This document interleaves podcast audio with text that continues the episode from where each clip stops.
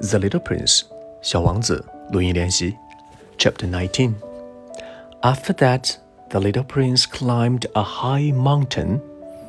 The only mountains he had ever known were the three volcanoes, which came up to his knees, and he used the existing volcanoes as a footstool.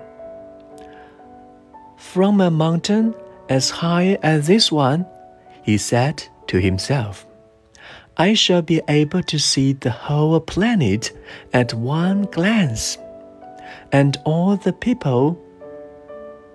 But he saw nothing, save peaks of rock that were sharpened like needles.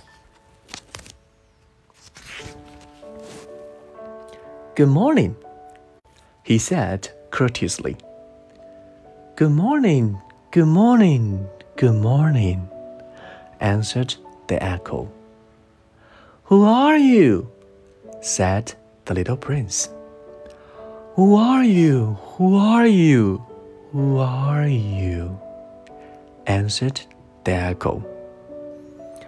Be my friends. I'm all alone, he said.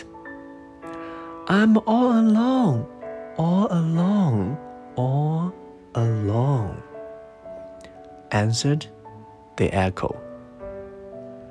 What a queer planet, he thought. It is altogether dry and altogether pointed and altogether hashed and forbidding. And the people have no imagination they repeat whatever one said to them.